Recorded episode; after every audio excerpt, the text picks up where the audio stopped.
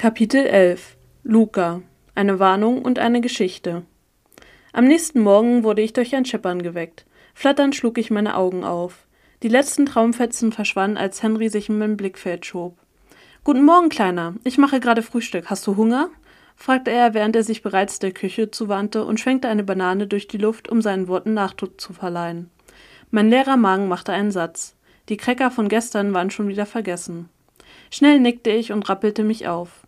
Dabei versuchte ich tunlichst, meine steifen Muskeln zu ignorieren, die sich nach der kurzen Nacht auf dem kalten Boden ganz wund anfühlten. Henry fügte die Banane, ein paar Beeren und etwas Getreidebrei in einen Blechbecher und vermanschte es mit einer Gabel zu einer blauen Masse. Falls du Durst hast, liegen noch irgendwo Becher herum und unter der Theke befindet sich ein Kanister mit frischem Wasser, sagte er und zückte ein Messer, um die Papaya aufzuschneiden. Ich nickte und rappelte mich verschlafen auf. Meine Zunge fühlte sich pelzig an und mein Mund war staubtrocken. Ich hätte mir gerne die Zähne geputzt, aber ich bezweifelte, dass ich irgendwo eine Zahnbürste und Zahnpasta auftreiben konnte. Der Becher war genau da, wo Henry gesagt hatte, und das Wasser aus dem Kanister schmeckte erstaunlich frisch. Hinsichtlich der misslichen Situation war das wohl der Höhepunkt des Tages. Als ich fertig war, lehnte Henry bereits in der Tür mit einer Schüssel Brei in der Hand. Kauend hielt er mir auch eine Schale hin, die ich dankbar annahm. Da die Stühle allesamt unter Sachen begraben waren, setzte ich mich kurzerhand auf den angenehm kühlen Boden und lauschte den Geräuschen des Waldes. Vogelrufe und Affengeschrei tönten durch die Bäume. Die Luft war bereits stickig warm und mein T-Shirt klebte an meiner Haut. Henry wartete geduldig, bis ich fertig war. Als ich meinen letzten Bissen genommen hatte und die Schale ausgiebig ausgekratzt hatte, klatschte er in die Hände. Los geht's, meinte er gut gelaunt und stieß sich von der Wand ab. Ich folgte ihm in den morgendlichen Wald. Etwas, das aussah wie eine große Ratte ohne Schwanz, huschte an uns vorbei. Ein Vogel mit einem gelben Schnabel blickte uns interessiert nach, bevor er sich von seinem Ast abstieß und sich in die Luft stürzte. Schmetterlinge labten sich an den bunten Blumen. Warum hilfst du mir eigentlich? fragte ich, während ich neben ihm hertrabte.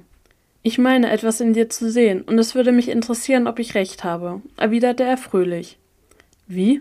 Was siehst du denn in mir? fragte ich verwundert und sah ihn von der Seite an. Er blinzelte mir verschwörerig zu, bevor er sich unter einem dicken Ast hinwegduckte. Ich überlegte, ob ich ihn auf das Gespräch von gestern Nacht ansprechen sollte, doch irgendwas sagte mir, dass er nicht darauf antworten würde. Die Tage vergingen. Ich gewöhnte mich an mein Leben in der Schule und den täglichen Spaziergängen durch den Wald. Mit Henry zusammen streunte ich durch die Bäume, dessen Kronen hoch über uns aufragten, und erkundete Teiche, die in dem Sonnenlicht verzaubert glitzerten. Henry erzählte mir von den Höhlen, die vor Edelsteinen überquollen, aber für einen Menschen nicht zu erreichen waren, und von einem Fluss, der sich in der Nacht in ein Ungeheuer verwandelte. Er schien eine sehr ausgefallene Fantasie zu haben. Generell redete Henry viel und über alles Mögliche, von Platons Höhlengleichnis bis hin zur letzten Fußball-Weltmeisterschaft. Er strahlte eine merkwürdige Weisheit aus, die nicht zu seinem jungen Gesicht passen wollte. Das Einzige, worüber er kein Wort verlor, war über sich selbst. Als ich ihn einmal fragte, wo er herkam, hatte er mir nur ausweichend erklärt, dass er Europa liebte und gerne Pariser Eclairs und florentinisches Eis aß. Nicht nur, dass er nicht über sich selbst sprach, er erwähnte nie, was genau denn eigentlich seine Aufgabe auf dieser Insel war. Wir liefen nur immer wieder über die grünen Wiesen, den schwarzen Sand und das mächtige Wurzelwerk des Waldes, bis ich das Gefühl hatte, fast jeden Zentimeter unserer unmittelbaren Umgebung zu kennen. Henry achtete darauf, dass wir dem Camp nie zu nahe kamen, insbesondere wenn Douglas und seine Männer schlechte Laune hatten. Was machen wir hier eigentlich? fragte ich ihn deshalb, als wir gerade auf einem breiten Stein hockten, der von der Sonne ganz warm war, und einem kleinen Wasserfall beim Plätschern zusahen. Bei dem Anblick musste ich an meinen letzten Tag mit meiner Familie denken, als ich mit Chloe, Amalia und Leon am Wasserfall war. Ein Stich fuhr durch mein Herz und ließ mich schlucken, als sich ein Kloß in meinem Hals festsetzte. Ich hatte versucht zu vermeiden, an meine Familie zu denken und den Gedanken zu verdrängen. Doch nun schien sich die Angst in meinem Geist festzusaugen wie ein unliebsamer Parasit. Ich helfe Ihnen auf der Suche, erwiderte er mit einer wegwerfenden Handbewegung. Ich schnaubte. Er log mich an. Auf der Suche nach was? fragte ich, obwohl ich sofort an den Dolch denken musste, über den sich Henry und der mysteriöse Mann unterhalten hatten. Henry zögerte fast unmerklich, bevor er sagte: Nach Bodenschätzen. Ich verkniff mir ein Schnauben. Stattdessen fragte ich, und wann sind wir endlich damit fertig? Bald, antwortete Henry vage. Ich funkelte ihn wütend an, was er mit erhobenen Augenbrauen unbeeindruckt erwiderte. Meine bunt gemischten Gefühle, hauptsächlich Angst und Verzweiflung, schwappten durch meine Adern. Meine Fähigkeiten prickelten in meinen Fingerspitzen. Bisher hatte ich es vermieden, sie anzusetzen. Weder Henry noch der Rest des Camps durfte von ihnen erfahren. Ich will nach Hause, flüsterte ich. Die ganzen aufgestauten Gefühle schienen sich in meinem Körper zu sammeln. Es fühlte sich an wie ein Gummi, das immer weiter spannte. Ich habe dir doch gesagt, ich werde dir helfen, nach Hause zurückzukommen, sobald meine Arbeit hier erledigt ist. Henrys Stimme war sanft und beruhigend, was mich nur noch wütender machte. Welche Arbeit? fragte ich laut. Meine Stimme vibrierte. Luca, beruhige dich. Er hatte recht und ich wusste es. Meine Kraft pochte in meinen Adern so heftig, dass ich Mühe hatte, sie zurückzuhalten. Henry streckte die Hand aus, um mich am Arm zu berühren. Das brachte das Fass zum Überlaufen. Lass mich in Ruhe, keifte ich, doch mein Schrei ging in einem riesigen Knall unter. Mit weit geöffneten Augen sah ich auf den Teich, bevor uns eine riesige Welle unter sich begrub. Die Wassermassen erfassten uns und schleuderten uns mehrere Meter nach hinten. Ich landete unsanft auf dem Rücken, während die Flut über mir brach. Ich konnte es nicht fassen. Ich hatte die Kontrolle verloren.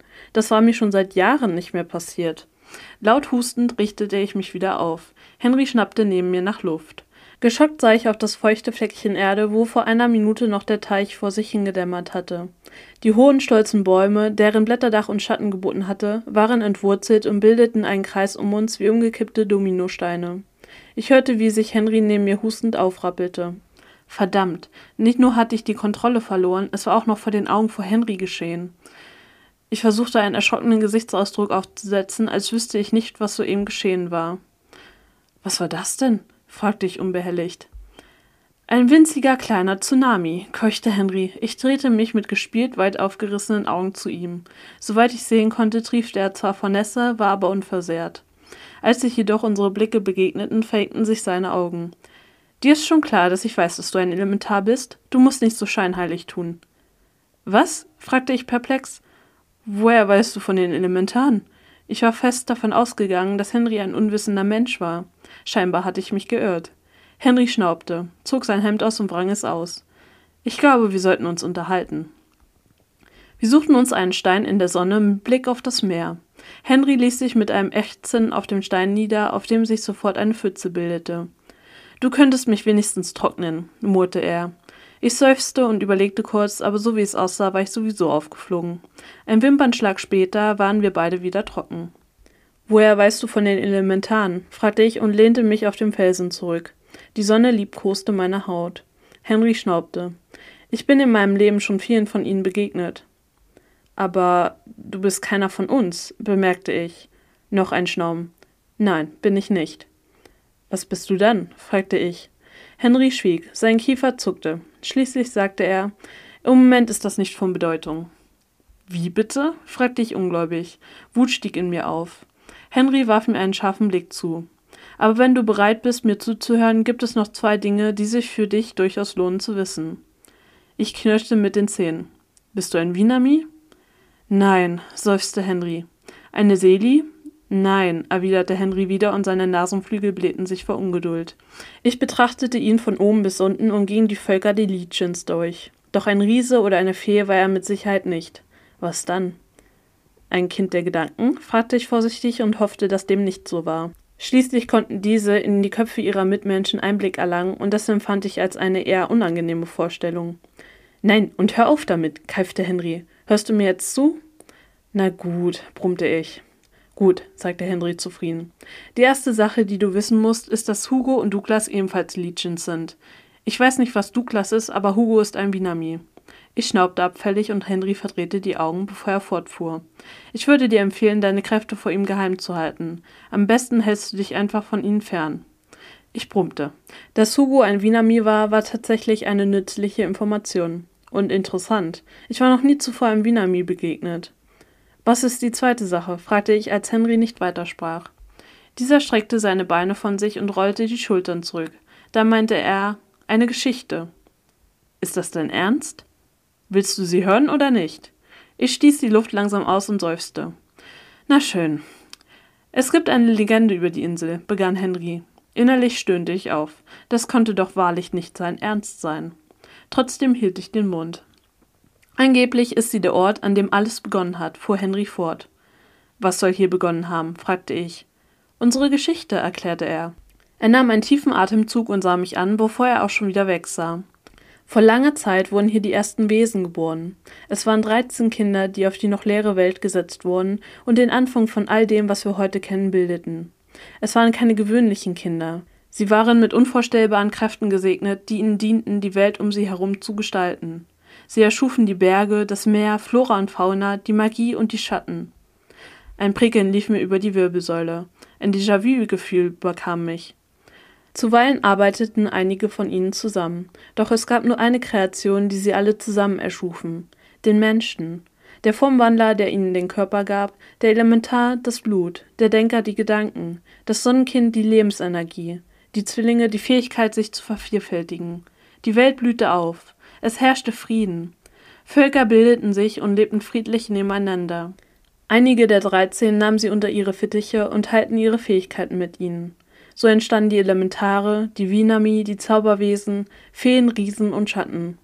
Erst schien alles harmlos, doch dann begann alles aus dem Ruder zu laufen. Die Bevölkerung wuchs stetig und breitete sich ausgehend von der Insel in alle Himmelsrichtungen aus. Kontinente wurden besiedelt. Doch der Mensch war nicht perfekt. Obwohl sie doch alle gleich waren, richteten sie sich gegeneinander. Die dreizehn wussten nicht, was sie machen sollten. Sie konnten es sich nicht erklären, warum sich ihre Kinder gegeneinander stellten. Die Gruppe der dreizehn begann sich zu spalten. Die eine Seite wollte ihren Kindern helfen und nahm sie in Schutz.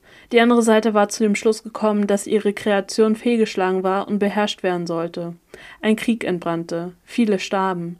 Die dreizehn galten als unsterblich. Doch bald wurde klar, dass sie sich geirrt hatten und durch die Hand eines ihrer Geschwister sterben konnten. Doch selbst dann waren sie nicht wirklich tot. Ihre Kräfte suchten sich immer wieder einen neuen Wirt. Henry schwieg und starrte auf das Meer hinaus. Meine Gedanken überschlugen sich. Das sind die Myth, oder? fragte ich und versuchte mir die Einzelheiten der Geschichte meines Großvaters ins Gedächtnis zu rufen. Henry sah mich überrascht an. Mein Großvater hat mir die gleiche Geschichte erzählt sagte ich und verspürte einen Stich bei dem Gedanken an den friedlichen Morgen, der eine Ewigkeit her zu sein schien. Um mich abzulenken, redete ich einfach weiter. Er sagte, es gebe einen Fluch, der verhindere, dass die Myth je wieder gleichzeitig auf der Erde wandeln würden.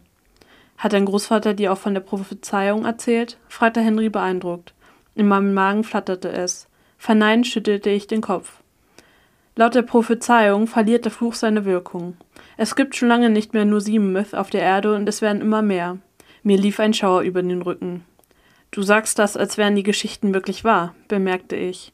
In meinem Innern zitterte es. Henry warf mir einen Blick von der Seite zu, sagte aber nichts. Ich starrte auf das Meer und fragte mich, was hier vorging. Die folgenden Tage verhielt Henry sich merkwürdig, was bei ihm schon etwas hieß. Er war für seine Verhältnisse regelrecht schweigsam und warf mir immer wieder musternde Seitenblicke zu, wenn er dachte, dass ich sie nicht bemerkte. Eines Morgens, die Sonnenstrahlen küssten gerade die ersten Fleckchen Erde, rüttelte mich Henry aus dem Schlaf. Er war vollständig bekleidet, inklusive einer Jacke, die ich noch nie an ihm gesehen hatte, und schweren Stiefeln, die mit Schlamm bedeckt waren. Seine Haare hatten sich fast vollständig aus dem Pferdeschwanz gelöst, als wäre er sich immer wieder nervös über den Kopf gefahren. Der Rucksack rutschte ihm fast von der Schulter und seine Hose war mit Staub bedeckt. Überhaupt sah er irgendwie gestresst aus. Guten Morgen, Kleiner. Ich habe eine dringende Sache zu erledigen. Ich versuche spätestens übermorgen wieder da zu sein. Schaffst du es, so lange keinen allzu großen Mist zu bauen und dich bedeckt zu halten? Bitte? Henry warf mir einen flehentlichen Blick zu. Er wirkte zerstreut und gehetzt. Unwillkürlich fühlte ich mich in die geheimnisvolle Nacht zurückversetzt, in der ich das Gespräch mit dem Fremden belauscht hatte. Das war das letzte und bisher einzige Mal gewesen, dass ich diesen Tonfall bei ihm wahrnahm. Wo musst du hin? fragte ich, während ich mich alarmiert aufsetzte. Vielleicht verrate ich es dir später. Halte dich bedeckt und mache keinen Ärger. Schaffst du das? drängte er. Verwirrt nickte ich. Henry warf mir noch einen langen, zweifelnden Blick zu, bevor er erschlagen seufzte. Mit einem aufmunternden Lächeln, das vollkommen erzwungen wirkte, winkte er und verschwand zwischen den Bäumen, noch bevor ich mich fragen konnte, was zur Hölle das gerade war. Ich schaffte es fast einen halben Tag, mich bedeckt zu halten. Den Morgen hatte ich damit verbracht, die Hütte einigermaßen aufzuräumen, was bei den wenigen Besitztümern, die Henry besaß, eine eher kurzweilige Angelegenheit war. Als die Mittagshitze hereinbrach, war mir bereits zum Sterben langweilig und ich entschloss mir etwas, die Beine zu vertreten. Vielleicht würde ich zu dem Teich gehen, um etwas zu trainieren. Noch immer kribbelte meine Kraft in meinen Fingern und ich hatte Mühe, sie zu unterdrücken. So aktiv hatte ich sie noch nie erlebt. Vielleicht lag es an der verzweifelten Situation, in der ich mich befand. Denn nicht nur das Meer schien nach mir zu rufen, sondern die gesamte Insel. Es war ein schöner Tag. Die Sonne strahlte, die Vögel sangen und der Wind trug das Rauschen des Meeres bis an meine Ohren. Auf dem Weg zum Teich fand ich einen kleinen Strauch, dessen Zweige sich unter dem Gewicht der vielen Beeren bogen. Ich blieb stehen und pflückte mir eine Handvoll Beeren, die ich auf dem restlichen Weg vernaschen wollte. Als ich mich wieder umdrehte, zuckte ich zusammen und zerdrückte die Beeren. Der klebrige Saft lief über meine Finger. Hugo grinste. Na, Kleiner, wo ist dein Schutzengel? fragte er spöttisch. Mein Herz klopfte mir bis zum Hals, während meine Gedanken rasten. Er war ein Wienami. Halte dich von ihm fern, hatte Henry gesagt. Das war wohl nicht so gut gelaufen. Aber wer hätte damit gerechnet, dass ausgerechnet Hugo mitten in der Idylle auftauchen würde? Da mir keine passende Erwiderung einfallen wollte, schwieg ich. Hugo verzog das Gesicht. Wir bringen dich mal zurück zu der Basis. Henry schätzt es bestimmt nicht, wenn du hier alleine durch den Wald streunst, meinte Hugo mit falscher Fürsorglichkeit und packte mich am Arm, um mich hinter sich herzuschleifen. Ich fand mich unter seinem Griff, doch er lockerte ihn nicht. Hugo hielt geradewegs auf das Dorf zu. Einige der Menschen sahen auf, als Hugo mit mir im Schlepptau ankam, doch ein Blick von ihm genügte und sie wandten sich eilig wieder ihrer Arbeit zu. Mein Herz klopfte mir bis zum Hals, als Hugo mich geradewegs zu dem Zelt schleifte, von dem ich mich eigentlich um jeden Preis fernhalten sollte. Henry würde gar nicht erfreut sein, wenn er davon erfuhr. In den paar Wochen, seitdem ich zuletzt hier gewesen war, hatte sich nicht gerade viel verändert. Selbst Douglas thronte noch auf dem gleichen Platz und bot das gleiche Bild des kalten Grauens. Hugo legte mir die Hand in den Nacken und drückte mich herunter, so dass ich eher schlecht als recht eine Verbeugung hinlegte. Douglas, der letztes Mal die gesamte Zeit eine gleichgültige, fast gelangweilte Miene aufgesetzt hatte, sah nun mit einem kalten Lächeln auf mich herab. Augenblicklich wünschte ich mir den ausdruckslosen Gesichtsausdruck zurück. Mit seinem knochigen Finger zeigte er auf den leeren Stuhl vor sich. Setz dich doch, forderte er mit seiner kalten Stimme auf. Ich überlegte, ob die Möglichkeit bestand, dankend abzulehnen, doch Hugo schob mich, die Hand noch immer in meinem Nacken, zu dem Stuhl. Schluckend ließ ich mich darauf nieder. Hugo stellte sich hinter mich und legte seine Pranke auf die Rückenlehne. Was wollen Sie von mir? fragte ich und straffte die Schultern. Ich war fest entschlossen, mir die Unruhe nicht anmerken zu lassen. Der Mann antwortete nicht sofort, sondern musterte mich aufmerksam. Ich verstehe es nicht, sagte Douglas schließlich und lehnte sich zurück. Was verstehen Sie nicht? Warum Sie mich hierher geholt haben? Das ist mir auch nicht ganz klar, meinte ich gereizt und hätte mir sofort am liebsten auf die Zunge gebissen. Douglas ignorierte mich, doch Hugo legte mir warnend seine Pranke auf die Schulter und drückte einmal schmerzhaft zu. Warum hat Henry so ein Interesse an dir? fragte Douglas. Seine Augen blitzten wie die eines Raubtiers. Vielleicht war er ein Gestaltswandler? Er verschränkte seine Hände auf dem Tisch und lehnte sich näher an mich heran, woraufhin ich auf meinem Stuhl noch weiter nach hinten rutschte, bis ich gegen Hugos Hand stieß und mich schnell wieder nach vorne lehnte. Als ich nicht antwortete, fuhr er fort. Wie dem auch sei. Als ich meinem guten Freund von dir erzählte, war er äußerst begeistert. Er ist immer auf der Suche nach Probanden, die vor Jugend und Gesundheit nur so strotzen. Ich wusste nicht, was er mit Probanden meinte, aber mir lief ein kalter Schauer über den Rücken. Er kommt dich zum nächsten Morgengrauen abholen, meinte er und sah mich an, als erwartete er, dass ich ihm dafür applaudierte, dass er einen Weg gefunden hatte, mich loszuwerden. Als ich nichts erwiderte, verzog er den Mund zu einer schmalen Linie. Du darfst jetzt gehen, sagte er, als ich mich nicht rührte, setzte er sich wieder auf seinen Stuhl und widmete sich einem der wenigen Papiere, die vor ihm lagen. Wie erstarrt blieb ich sitzen. Hugo stieß mir mit der Schusswaffe in die Rippen. Langsam stand ich auf und drehte mich ohne Verbeugung um und ließ mich von Hugo aus der Hütte führen. Mein Herz klopfte wie wild. Wie in Trance ließ ich mich von Hugo durch das Dorf zerren. Ich merkte gar nicht, wohin wir liefen, bis wir vor einem der zentralen Gebäude stehen blieben, die noch am besten erhalten waren. Hugo stieß die Tür auf. Einige der Männer, die um einen Tisch herumsaßen und Karten spielten, hoben verwundert den Kopf, als ich hereingestolpert kam. Auf dem Tisch standen einige Gläser, in denen eine bernsteinfarbene Flüssigkeit schimmerte. Ohne ein Wort an seine Kollegen buxierte mich Hugo, für seine Verhältnisse sogar sehr sanft, durch die nächste Tür, in einen Raum, der wohl eine Küche darstellen sollte. Einer der Männer an dem Tisch hatte sich erhoben und kam uns hinterher.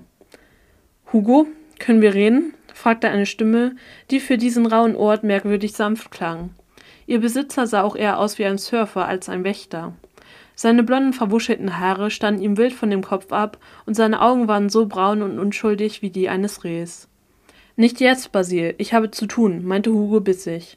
Wer ist das? fragte Basil und betrachtete mich neugierig. Er ist nicht wichtig, erklärte Hugo kurz angebunden und zog mich weiter durch den Raum bis zu einer der Anrichten. Basil kam uns hinterher. Was macht er dann bei uns? Ich passe auf, dass er nicht abhaut, erläuterte Hugo, bevor er sich abwandte und tatsächlich anfing, sich ein Brot zu schmieren. Sofort meldete sich mein Magen. Gierig konnte ich meinen Blick gar nicht mehr von Hugo abwenden, der sich nun mampfend an den Tisch setzte.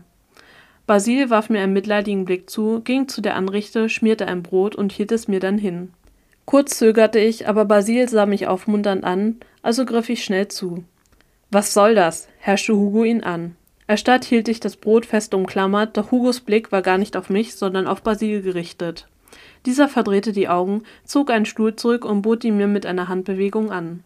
Mit klopfenden Herzen setzte ich mich auf den Rand des Stuhles, unsicher, ob es bei Hugo nun das Fass endgültig zum Überlaufen bringen würde.